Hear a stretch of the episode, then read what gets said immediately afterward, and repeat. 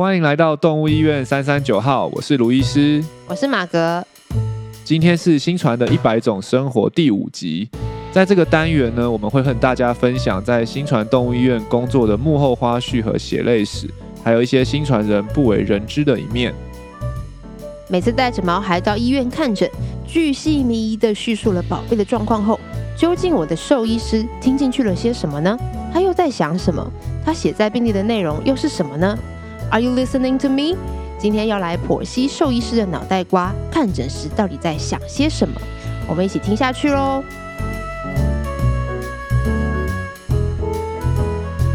哦，最近去医院，不过最近去医院真的，虽然说有疫情啦，不过人还是很多。真的，台湾人真的真的很喜欢去医院。对啊，健保很好用，而且我觉得有观察到，有的时候看诊的时候看到那个院医院门口不是你插健保卡然后报道嘛，嗯，就会看到今天你看诊的人，然后你排几号。对，我觉得真的我们台湾医师好强，就是怎么可以一个上午，因为有些医生可能是一个上午的，然后九点到十二点，对，他可以塞。可能五十个甚至到六七十个的病患看诊。哦。对啊，真的，我我我所以身为兽医师，我实在是很难很难体会，就是一个早上要看五十个诊是什么意思。嗯、我们因为是动物医院嘛，有的时候我们在排诊啊，来帮医生约诊的时候，就会发现有一个时候我们可能一个早上，其实我们的医生可能只能排大概三个诊或四个诊。对，顶多可能五个诊这样子，对，然后就觉得哎，奇怪，那为什么就是人医跟兽医到底他们的差别是在哪里？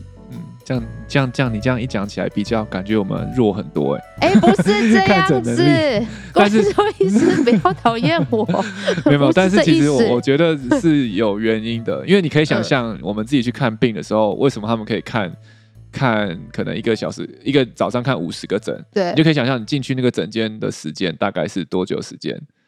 可能就三分钟、五分钟。那个医生会跟你讲几句话？不会，不会讲太多。大概就两句话吧，就说哦感呃那个什么咳嗽，然后或是说啊流鼻水，哦那感冒好开药 就结束了。哦，对，就对对对，听你的症状，然后就对症下药，然后好，那你出去等药单。对，就这样。很多时候就就是这样结束。但是其实，在动物医院，我觉得我们的看诊就模式是，我觉得跟在人是完全不一样。嗯，对。那当然，我觉得一个很很大的点是，可能我们面对的病患，他们真的就是大家都知道不会讲话嘛，对不对？然后，所以其实我们会需要花更多的时间跟精力去。找出来他的问题是什么？就、嗯、像我带我们家的的小孩去看医生的时候，哦、那个看诊的速度确实就会比大人来的久一点，因为可能小朋友更久，小朋友要叙述，可能有些时候是我我我会爸爸妈妈会叙述小朋友的症状，嗯、然后但是又又不一定讲得很清，所以医生就会要比较多问。然后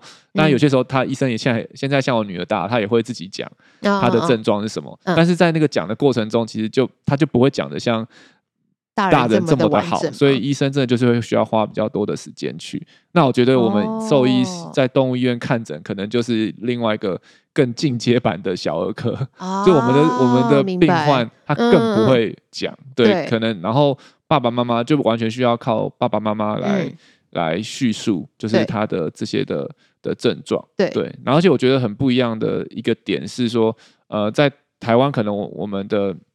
那个呃医疗。医疗就是分得蛮清楚的，对，嗯、就是说在人可能诊所会做的事情是怎么样怎么样，嗯、对。那所以像很多时候看很多诊的地方，可能他们也是有分门诊能够做，跟急诊跟后送能够做的事情，对。所以通常在门诊能够处理的，嗯、哦、呃的疾病或是处理的事情，也都是比较呃相对简单的，嗯、对，就是可能固定的回诊啊，嗯、或者是说第一线的看诊，对。但是如果当他们门诊发现这个状况不单纯，就是可能诶需要更多的精力时间，可能他们就会转诊，叫叫你去可能那个住加护加护病房，或者是说就收住院，然后或者是说对加医科可能就会请你去后送的台大医院啊，或是一些教学医院去做。所以其实，在人如果真的要做这些比较多的诊查的时候，就是其实你就会被转诊到其他科别，其他的科别，或者说住院。然后在住院的过程中，他们就会做很多的检查，做很多的问题。对，但在动物医院，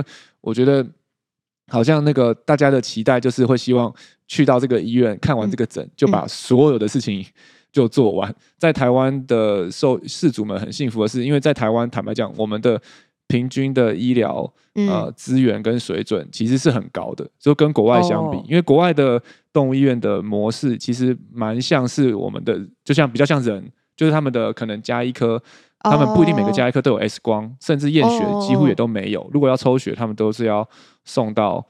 外面的送到外面的检验所，然后可能两三天后才会有检查结果出来。哦、通常他们第一线的看诊的医院也是做初步的判断。如果真的有比较严重住院，他们也是往后去转。嗯、对，那在台湾其实我们真的。呃，血检机器的那个普及率啊，超音波跟 X 光的普及率，其实真的是很高。所以、哦、我们的第一线的医师跟国外第一线医师相比，真的是战力强很多。大部分的医院都有很多的诊断的工具跟武器可以使用。嗯、那用下去后，确实看诊的时间就会就会延就会延长。对，但是也许好处是说，也许我们可以更立即的找到就是动物的问题，然后对症去治疗。这样、嗯、对，而且还是可以。当下不是当下，可能就是检查一段时间，但是至少当天可以知道一些方向。对对对，这个我觉得也是我们那个台湾的医疗的超高效率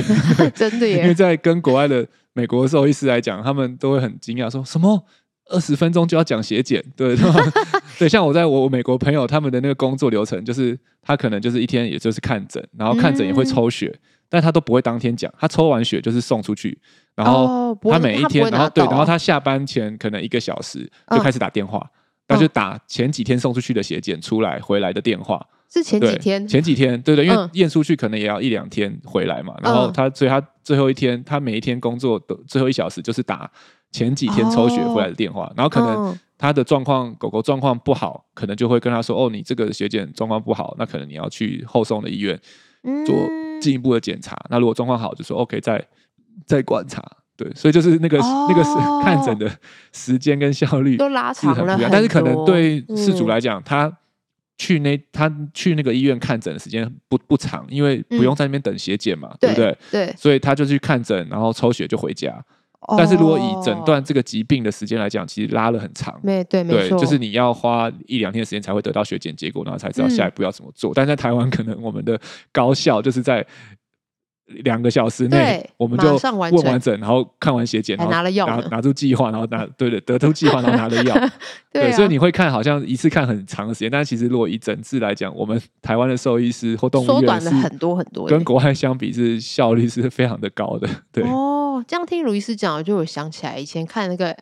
动物星球频道，他们就我很喜欢看那个他们的什么，比如热血兽医师什么的，实境的，对对对，然后他们就是也会就抽血之后就离开，然后。我就突然想起来，就他们还会有个过几几天后，然后才会联络那个事主说：“哎、啊啊欸，我拿到你的报告，然后血检怎样怎样。”对对对对对。哦，所以就真的就是那个样子，是是是长，所以我们台湾是真的是高效率的，嗯、对，就跟我们的所有的便捷的 服务一样。对，欸、真的。对对对。对，所以但是但是当下确实我们就会花比较多的时间去、嗯、去去做去做诊查去做诊疗了。嗯。嗯那医生看诊的时候有一定的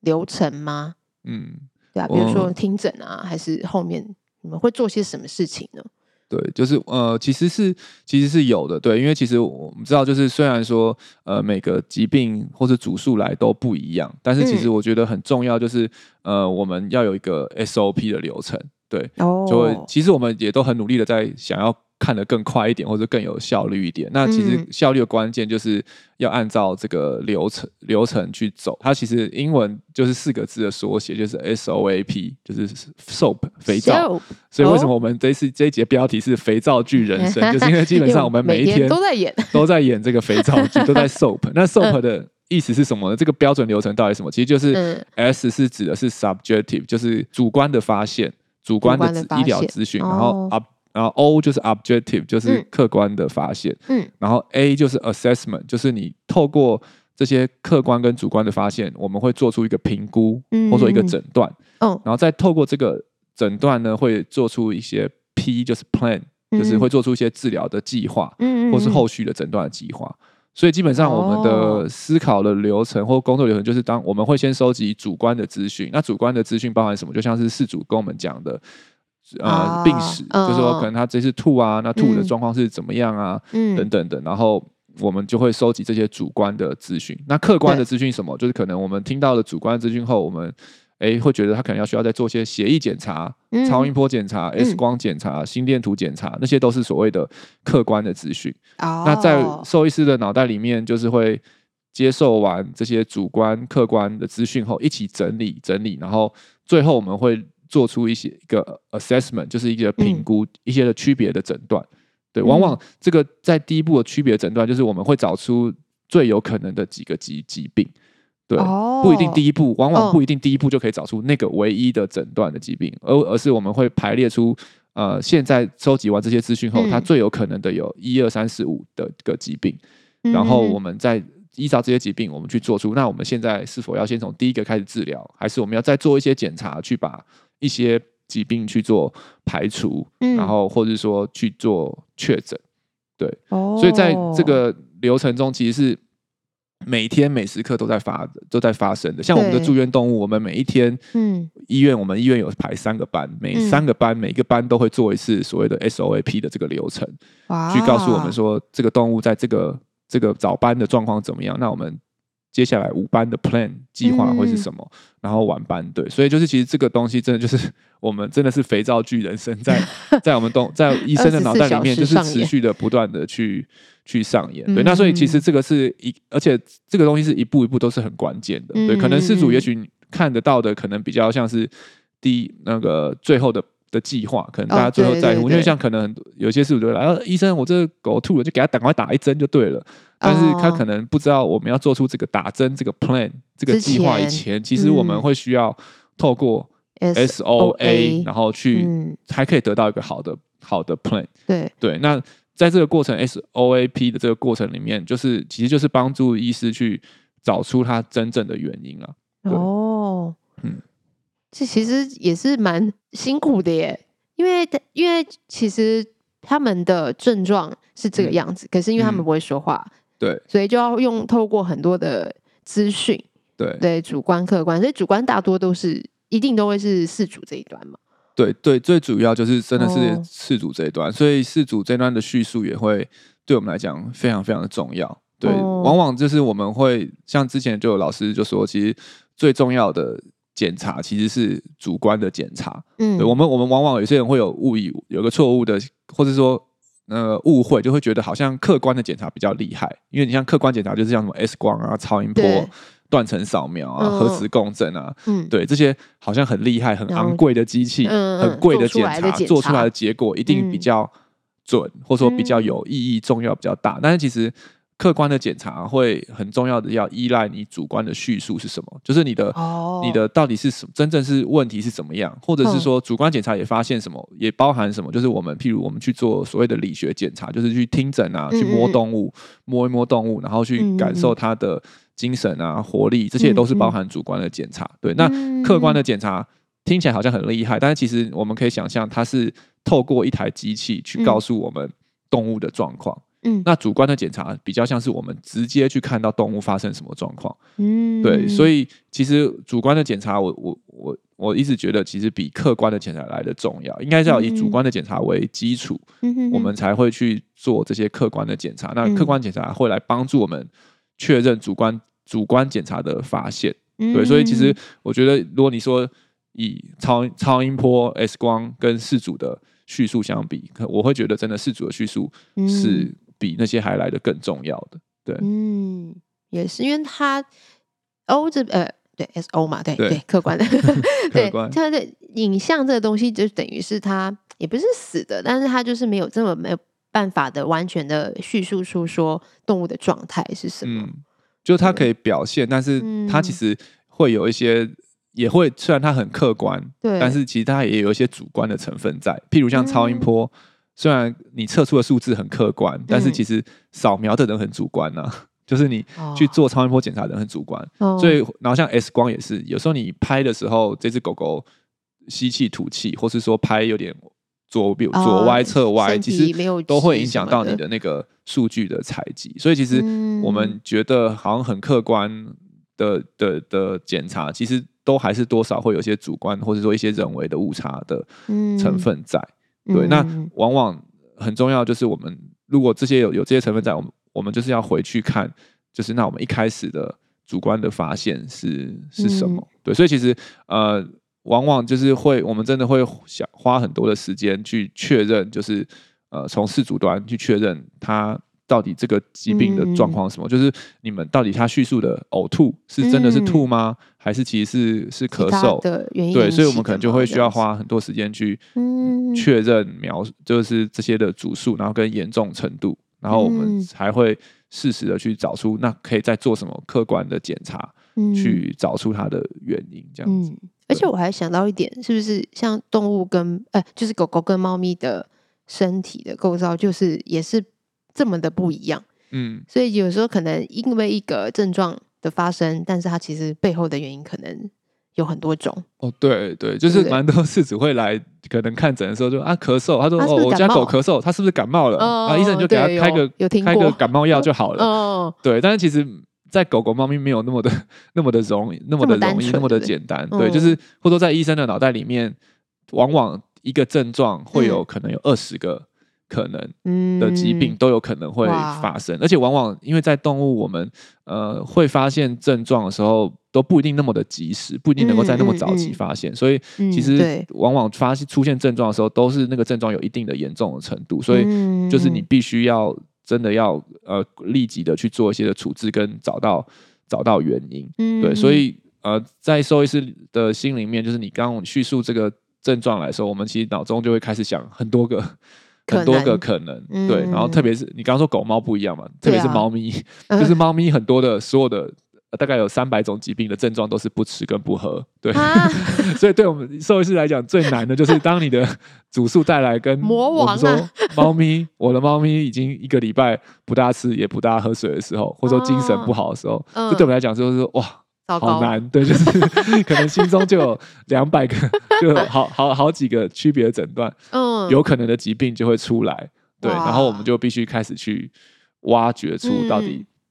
有哪一些的问题，对，那这个时候事主的叙述就会很帮助了，就是说除了不吃不喝以外，哎，他有吐吗？嗯，还是他有没有一些其他的症状？有没有可能呃绕圈圈？还是呼吸有没有喘？有没有快？绕圈圈也是一个。就是可能神经症状吧，对，我们就要开始去、哦、去去找寻说，因为吐，因为因为不吃不是一个很针对某个系统的疾病，所以我们就会要花一些时间去去去挖出来说，那他还有没有其他的症状，让我们可以至少有一个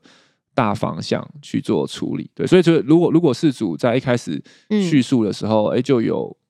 很明确我的叙述说，哎、欸，他除了精神食欲不好以外，也有吐、嗯、拉。那其实我们那两百个区别诊断，也许就可以瞬间透过你的叙叙述就删掉了，呃、对，五十个，对，呃、然后我们慢慢的可以找到最可能的那两三个，然后甚至有些时候幸运的话，我们可以当下就可以找到那个真正的的原因，然后去做治疗或是检查。对，所以有些时候，呃，在动物的医疗不一定真的现实上，就是不一定每一次看诊都。一定当下就可以确定，嗯，是什么病因。嗯、有些时候也是会需要透过治疗的反应，嗯，然后去做一些检查。因为在动物很多时候进阶的治疗就要麻醉，嗯，对，像在人可能急诊很长，就是一急诊就去扫 CT，对对，就断层扫描就扫，然后一一扫就知道问题在哪。但在动物可能扫 CT 要麻醉，那不是每一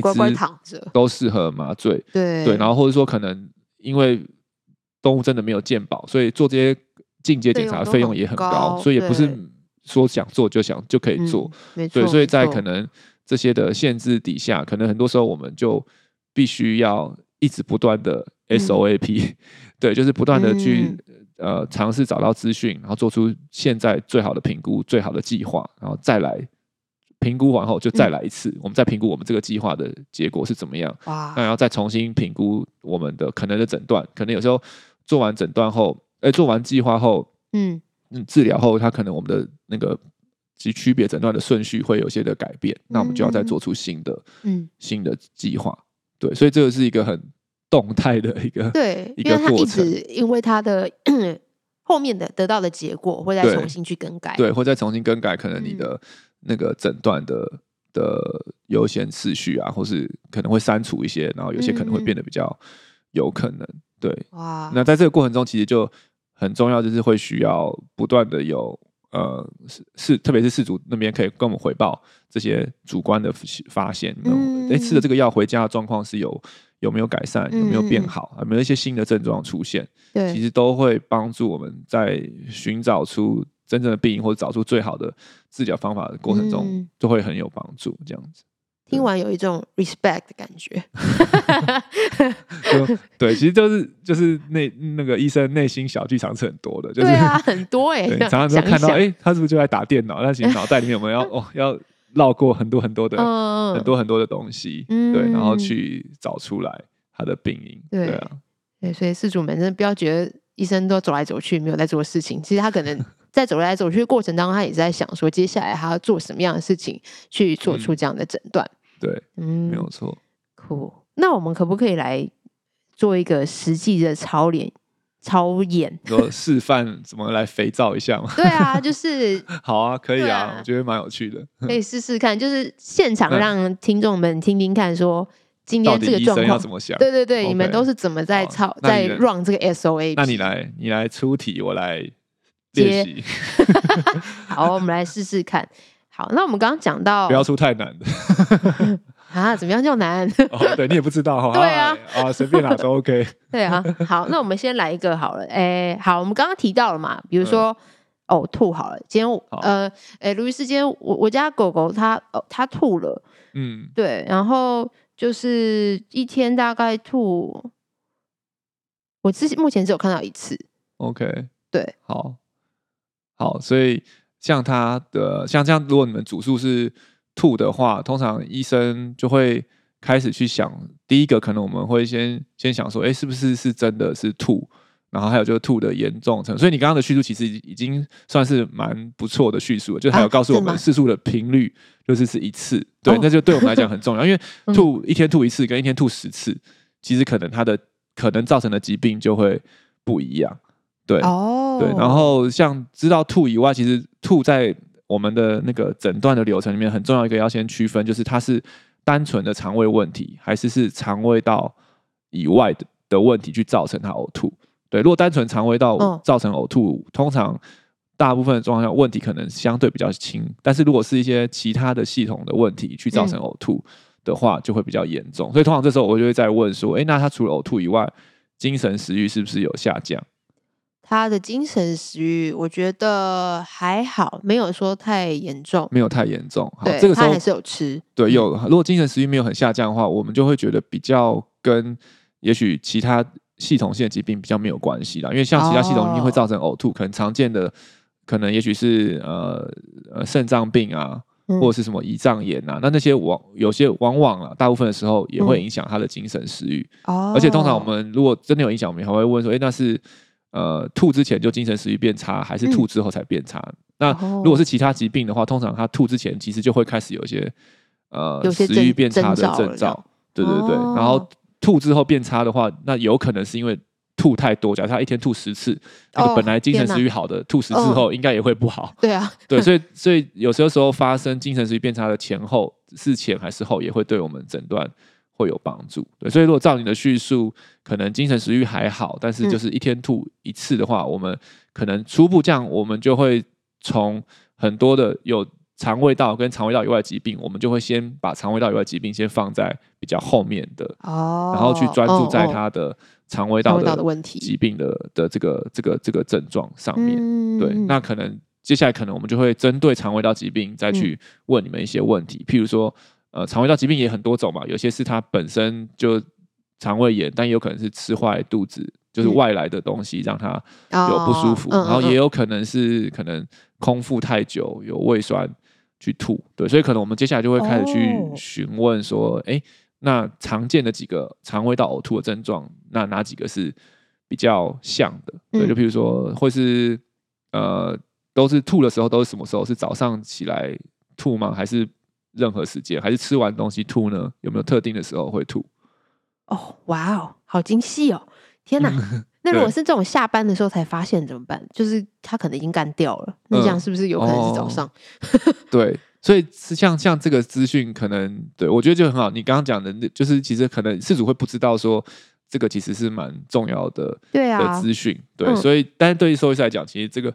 是也是蛮关键、跟重要的资讯。那如果嗯，但是现实上，我们就很多时候也对，也许就不一定拿得达得到这个资讯，那我们可能就要 再从别的地方，或者是说，可能这时候也许就只好透再透过一些呃客观的检查去找出来，这个、嗯、这个这个原因。对，所以如果真的我们在主观的检查得不到。太太多资讯的话，我们就必须可能要透过客观检查，譬如可能验血啊、做 X 光啊、超音波啊，就像是可能很多是会说呕吐，有时候是吃到不该吃的东西嘛，嗯，异物。那如果一问，哎、欸，都不确定有没有吃到，那我们只好拍张 X 光，哦、看看有没有吃到一些肚子里面一些怪东西，嗯，等等的。所以其实反过来讲，就是其实如果我们在客主观的检查可以获得越多的资料，嗯，其实我们真的就是可以更快的。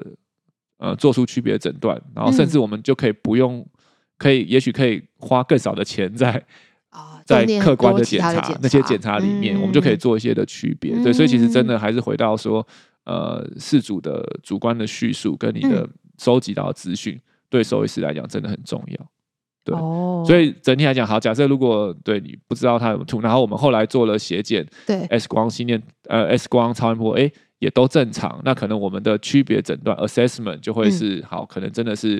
呃肠肠肠胃炎，对，嗯、然后但是可能我们里面还会有保留一些其他的可能，对，嗯、像是可能它假设是老狗的话，我们会不会有可能有肠胃的肿瘤，只是现在还没有严重到嗯。超音波 X 光看得出来，嗯、但但但是我们会把它放在心里面，嗯，对，但是可能我们的 plan 就是最后的 plan 就是好，我们今天针对肠胃炎开对症的药物，但是我们通常会提醒饲主说。这个是一个，我们这个 SOP 是一个动态，就是我们会提醒他说，哎，回去后你要观察看看吃了这个药，他是不是就真的不吐了，还是回家后吃了药他还吐了更多，或者是说原本精神食欲好的，结果现在开始精神食欲变不好了，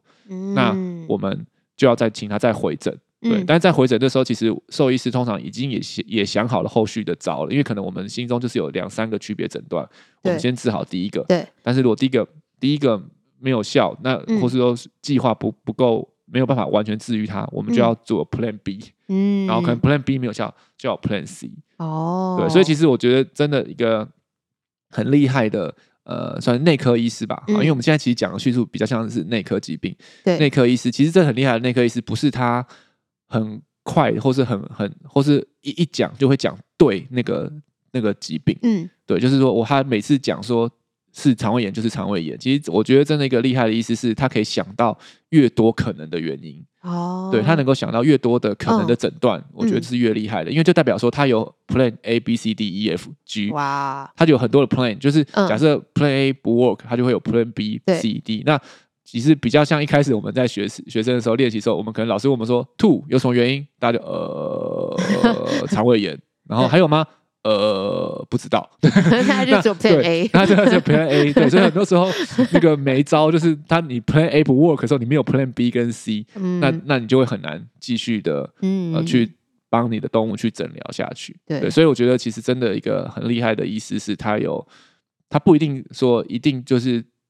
讲的 Plan A 就一定要是正确的答案，嗯、我们看的不是 Plan A 的正确率，而应该是看的、嗯、可能是看是他到底有。没有 Plan A B C D E F G 有没有很多的 Plan 去设备设去设定说，如果之前的诊断或治疗计划没有好的效果的时候，他有没有后续的计划可以一直持续的去做，然后去帮助动物找到就是最好的这个诊诊断跟治疗的计划？对啊、哦，还不错哎，我觉得今天听完以后。有比较知道兽医师到底在想些什么，对，因为我觉得就是这样听完真的蛮就会知道说哦，其实有的时候我觉得我们事主会有点私心，就是当然就会很希望说，我今天带他来到这边，我就会想要找到就是这个原因这样子。对，我们也我们也很想啊。对，对我当然当然兽医师其实很想，现实生活就对，就好像没有我们跟我们的理想还是有一段差距。但是就真的，我觉得也是他们。